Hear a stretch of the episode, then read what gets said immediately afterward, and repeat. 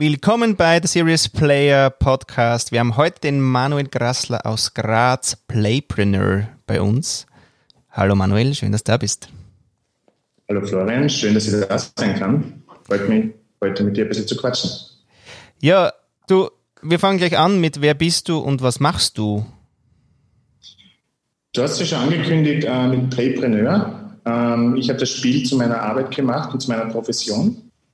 Ähm, ich bin Facilitator, Impulsgeber, Workshop-Designer, Hilfestellung-Anbieter und lasse mich grundsätzlich dafür bezahlen, dass Menschen in der Arbeit spielen können. Mhm. Ja, ich denke, ein sehr schönes Businessmodell ist. Ähm, und nutze unterschiedliche spielerische Methoden, auch Lego Serious Play allen voran, um gruppendynamische Prozesse zu unterstützen, komplexe Herausforderungen zu lösen. Weil ich glaube, dass im Spiel ähm, so viel Kraft und so viel Möglichkeit für Gestaltung und Veränderung liegt wie in nichts anderem. Jetzt haben wir ja alle mal angefangen, irgendwann, oder? Und du hast auch irgendwann mal die Lego Series Play äh, Facilitator Ausbildung gemacht. Kannst du dich noch an irgendwas erinnern, was das erste Mal quasi mit der Methode in Kontakt kommen bist? Auch vielleicht, wie bist du zu der überhaupt kommen? Warum, warum bist du zu dem Lego Series Play du kommen? Wie bin ich dazu gekommen? Ähm, ich war in der Innovationsberatung für Startups tätig mhm. und wir haben da so zwei Stunden Sessions gehabt mit, mit Gründern. Und ähm, das war so eine kostenlose Beratung. Das Thema war aber immer, wir haben immer meistens so 60, 90 Minuten gebraucht, bis wir wirklich ins Beratungsgespräch eingestiegen sind, weil der Gründer meistens so lange gebraucht hat, mir zu erklären, was das Produkt ist, wer der Kunde ist, wie es damit interagieren und so weiter und das Ganze überhaupt soll. Und ich gedacht, das muss doch schneller gehen bin dann zum Spielegeschäft meines Vertrauens gefahren, habe Lego gekauft und gesagt, so jetzt stell mir doch mal die Situation nach, bau doch mal deinen Kunden mit dem Produkt in der Situation, wie er es nutzt. Und wir waren in zehn Minuten in der Beratung drin. Ja, damn, das kann ja nicht sein. Zehn Minuten, du bist mittendrin. Ähm, richtig geil. Und habe das dann weiter forciert und dann gesagt, also, okay, ich beschäftige mich jetzt tiefer mit der Methode. Am Schirm habe ich sie ja schon länger gehabt und mich sofort für die Zertifizierung angemeldet. Das war irgendwann 2014, 2015 herum. Okay. Und woran erinnere ich mich von der, vom Training her? Also es war schon ziemlich spannend, ähm, wie dicht diese Methode ist oder wie, wie, wie viel Gedankengut, wie viel äh, Wissen, auch wissenschaftliches Wissen da eingearbeitet worden ist. Und das sind ja kleine Handgriffe oft, die aber wirklich einen dynamischen Prozess auslösen und was mit den Menschen machen müssen. Das finde ich eigentlich ziemlich spannend. Das war mit Abstand die intensivste Ausbildung, die ich in meinem Leben genossen habe. Und ich bin sehr kritisch, was Ausbildungen betrifft. Und ähm, nachher quasi bist du mal gestartet. Was waren so die ersten Anwendungen, die du dann, in denen das Lego dann eingesetzt hast? Ich habe dann natürlich, damals war ich dann noch in der Startup-Beratung tätig, habe dann natürlich intern einmal einen Teaser-Workshop gemacht, das haben meinen Kollegen und Kolleginnen, also das Ganze näher zu bringen. Ähm, mir war dann aber relativ schnell klar, ich muss raus, also muss es direkt am Markt anbieten. Und eine der Übungen, also eine der Anwendungen war es, ähm, eine befreundete Agentur zu coachen mit Lego Serious Play. Da waren drei Geschäftsführer oder drei Freunde, die halt zusammen eine Filmagentur und Animationsagentur gemacht haben. Ähm, und da hat es gerade eine Veränderung gegeben, weil der vierte, der dabei war, jetzt rausgegangen ist und sie jetzt schauen wollten, wie sie sich neu strukturieren sollten. Mhm. Mit denen habe ich einen Strategie- und Organisationsworkshop durchgeführt. Und der war noch unbezahlt, weil die mir damals dafür äh, das Lego-Video, was ich auf meiner alten Website drauf habe, diese Animation ähm, gestaltet haben. Mhm. Und zwei Wochen darauf habe ich dann befreundetes Beraterpärchen unterstützt, die in einem Prozess drin waren mit einem Unternehmen, 100 Mitarbeiter, vier Brüder als Geschäftsführer. Und ähm, die sollten ein Lean Management einführen und haben gemerkt, dass die eigentlich eine Vision brauchen, die Geschäftsführer. Und mhm. das ist der Punkt. Das war ein ganz spannendes Setting. Da bin ich für zwei Tage reingegangen und habe da wirklich Real-Time Strategy for, uh, for the Enterprise mit denen gespielt, zwei Tage das System modelliert. Und die Berater waren beobachtend dabei und haben damit ganz viele Informationen bekommen und auch, auch, auch Sichtweisen sich reinspüren können ins System, um dann damit wirklich kraftvoll in die Beratung reinzugehen. Und das finde ich eigentlich ein ganz schönes Setting, dass man so als, als Begleiter zu kontinuierlichen Beratern arbeitet und denen einfach einen Schatz anbietet mit diesen spielerischen Formaten. Mhm. Und wenn du jetzt äh, schaust, du bist mega lang schon unterwegs, sechs Jahre äh, bald, oder? Ja, fünf Jahres Jubiläum hast schon. Und so die Lieblingsanwendungen, also wo findest du das besonders sinnvoll, Lego Series Play einzusetzen? Ja, das Interessante ist es, also, es gibt ganz wenige Anwendungsfälle, wo es nicht Sinn macht. also überall dort, wo es richtig ins Technische reingeht, macht es meines Zeichens keinen Sinn.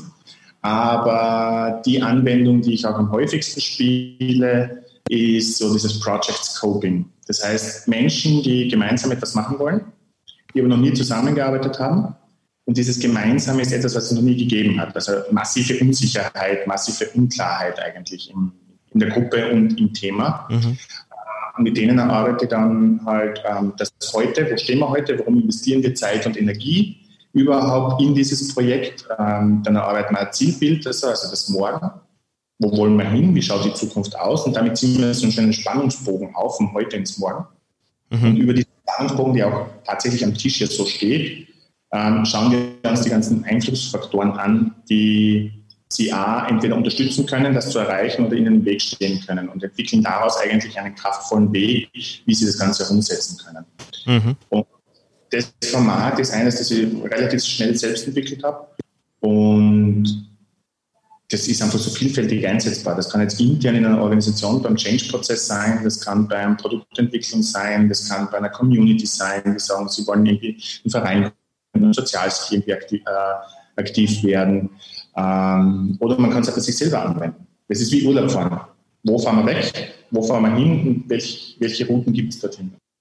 Technisch sagst du, funktioniert es nicht. Und die Frage kommt wirklich oft, wo funktioniert es nicht? Insofern, das würde mich interessieren, was du mit technisch meinst und wo es dann wirklich eben so gar nicht funktioniert.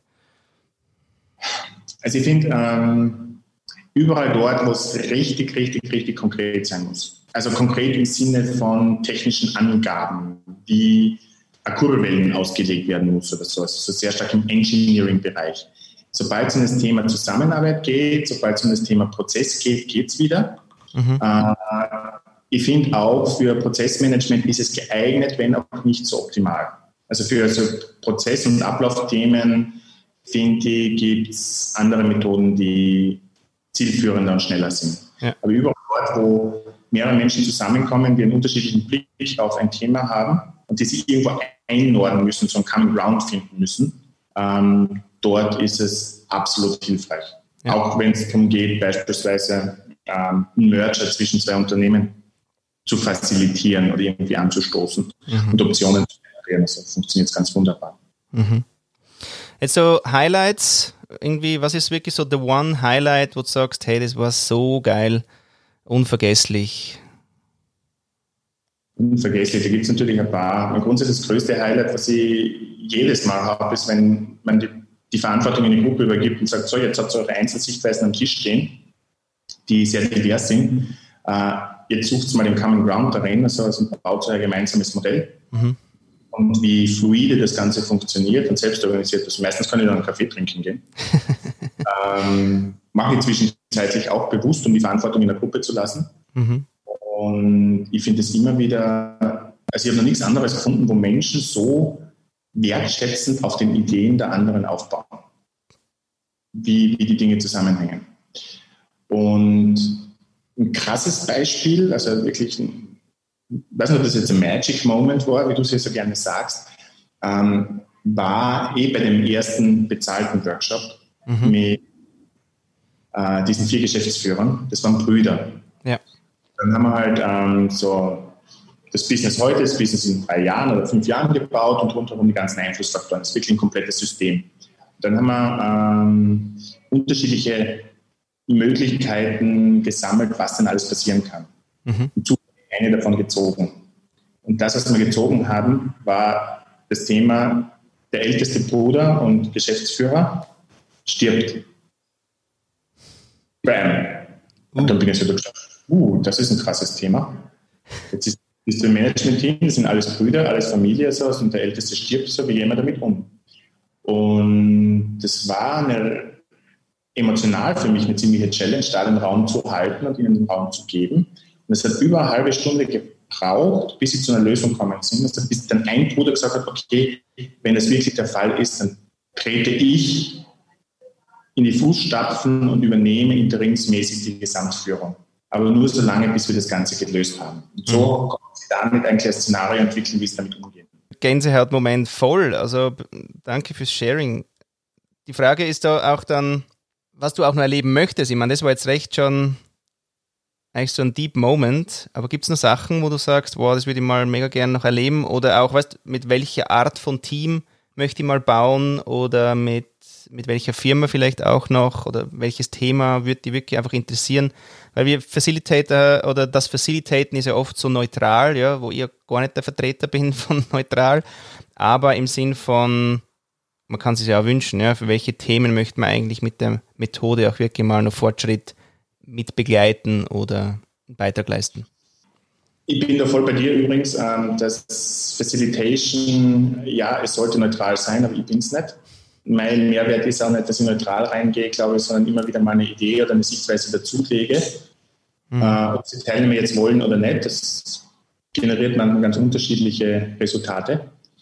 Grundsätzlich wird sehr wertgeschätzt. Ähm, aber wo wir das gerne einsetzen, also ich habe schon ganz viele unterschiedliche Settings durch, also von über 300 Leute den ganzen Tag Strategieentwicklung ähm, bis halt auf Konferenzen, irgendwie geil aufgebaut mit einer Lego-Kugel, Weltkugel in der Mitte. Ich glaube, spannend wäre es im Bildungs- und Sozialbereich. Also jetzt nicht in mit einer Institution, sondern eher darum, so Menschen zusammenzubringen, denen das ganze Thema am Herzen liegt, weil mir liegt Bildung sehr am Herzen. Mhm. Äh, unser Schulsystem eigentlich so, wie es ist, kannst einrechsen meines Erachtens. Ähm, um da wirklich eine Veränderung auch zu kre kreieren mit Menschen, die wollen. Oder vielleicht auch mit Menschen, die nicht wollen und die halt über die Methode irgendwie kennenlernen, sodass es doch auch anders gehen kann. Mhm. Ich glaube, das werde ich sicher nochmal angehen, also im Lavantal. Mhm. Äh, wir sind ja im Austausch hinsichtlich des Zukunftsbüros. Mhm. Und da habe ich jetzt ein bisschen im Kopf äh, Blockade, dass ich mir also dort, wo ich herkomme, ein kleines Tal, da werde ich sicher nie mit Lego arbeiten. Also das ist so weit weg. Äh, und gerade dort, glaube ich, wäre es super spannend, dass Menschen, die Ideen haben in der Region, also damit zu begeistern und in eine Richtung zu unterstützen, mhm. dass die aktiv die Gesellschaft entwickeln oder ihre, ihre, ihre Umgebung gestalten mit Tal, gell, da kann ich ein bisschen äh, erzählen. Also die Täler sind durchaus äh, offen. Du musst halt wieder wie immer, ladst ein, es kommen dann schon die, die kommen wollen. Und das Coole ist aber dann, dass dann, also wir haben gehabt von der Oma bis zum Unternehmer, bis zu den Leistungsträgern, die mal da waren und mit denen wir gebaut haben oder auch Vereine, die ihre Zukunft gebaut haben. Also durchaus möglich, gell, in den Tälern, dass da die Leute durchaus kommen. Und du, mhm. dann weißt du auch schon, welche quasi Lust haben, etwas zu verändern bei sich oder generell. Ja, da, das Lego Serious Play eine sehr schöne Filterfunktion, finde ich. Ja, voll. Weil es kommen immer die Leute, die es interessiert. Und dann weiß man schon, dass man auf einem ähnlichen Nenner unterwegs ist. Ne? Ja, und das andere ist, andere reden dann drüber oder, und sagen, ja, was ist denn das genau? Und die haben vielleicht Interesse, aber kommen nicht. Das ist dann so die mittlere quasi veränderungsfreudige Schicht. Ja? Und die, die halt eh nur sagen, ist ein Scheiß, äh, oder was das dann auch? Nein, das Filter wirklich super. Du, äh, du spielst ja mit beiden. Du bist ja da nicht so konsequent wie wir, sondern offener als wir, ja, weil der Series Player ja wirklich nur Lego macht und du bist ja noch mit Playmobil unterwegs. Ähm, warum? bist wahnsinnig? Was soll der Scheiß? Oh, Na, was, ist der, was ist der Unterschied oder wann zückst du was? Was ist der Unterschied? Ähm, meine, der größte Unterschied ist vielleicht, dass Lego Serious Play ist halt eine, eine, eine mehr oder weniger fixfertige Methode oder ein Methodenkoffer mit unterschiedlichen Anwendungstechniken. Das hat der Playmobil nicht, der Playmobil Pro. Mhm. Da kriegst du eine Kiste mit den Materialien und fertig. Und vielleicht ein, zwei Impulse, wie man es anwendet. Das heißt, es ist eine Sandbox, viel freier. Hat einen Vorteil, weil man es halt so gestalten kann, wie man es möchte, dass sich leichter auch mal abwegig damit beschäftigt aber auch die Herausforderung, dass man selber herausfinden muss, wie man damit arbeitet. Und was mir bewusst worden ist in der Arbeit mit Playmobil Pro ist, dass ein massiver Unterschied darin steht, ähm, dass die, die DNA des, des Materials schon eine andere ist. Also Lego, Lego-Bausteine hat das DNA das Kreieren drinnen, das Bauen, das Kombinieren, das, mhm. das, das Gestalten.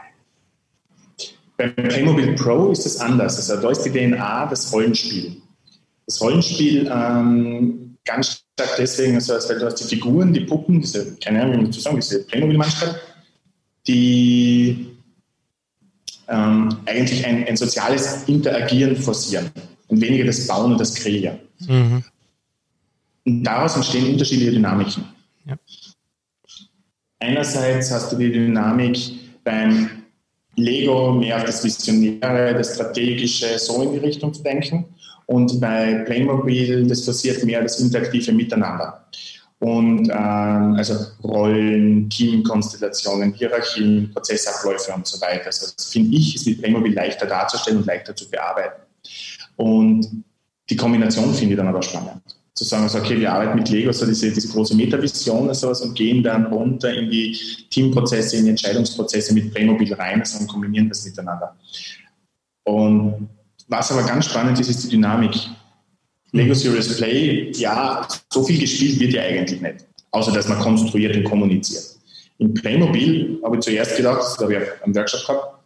Und habe die Leute halt angeleitet, sie sollen das Szenario nachbauen, also wie das im Team der Entscheidungsprozess ablaufen soll und so weiter. Und das war am Anfang recht schwerfällig.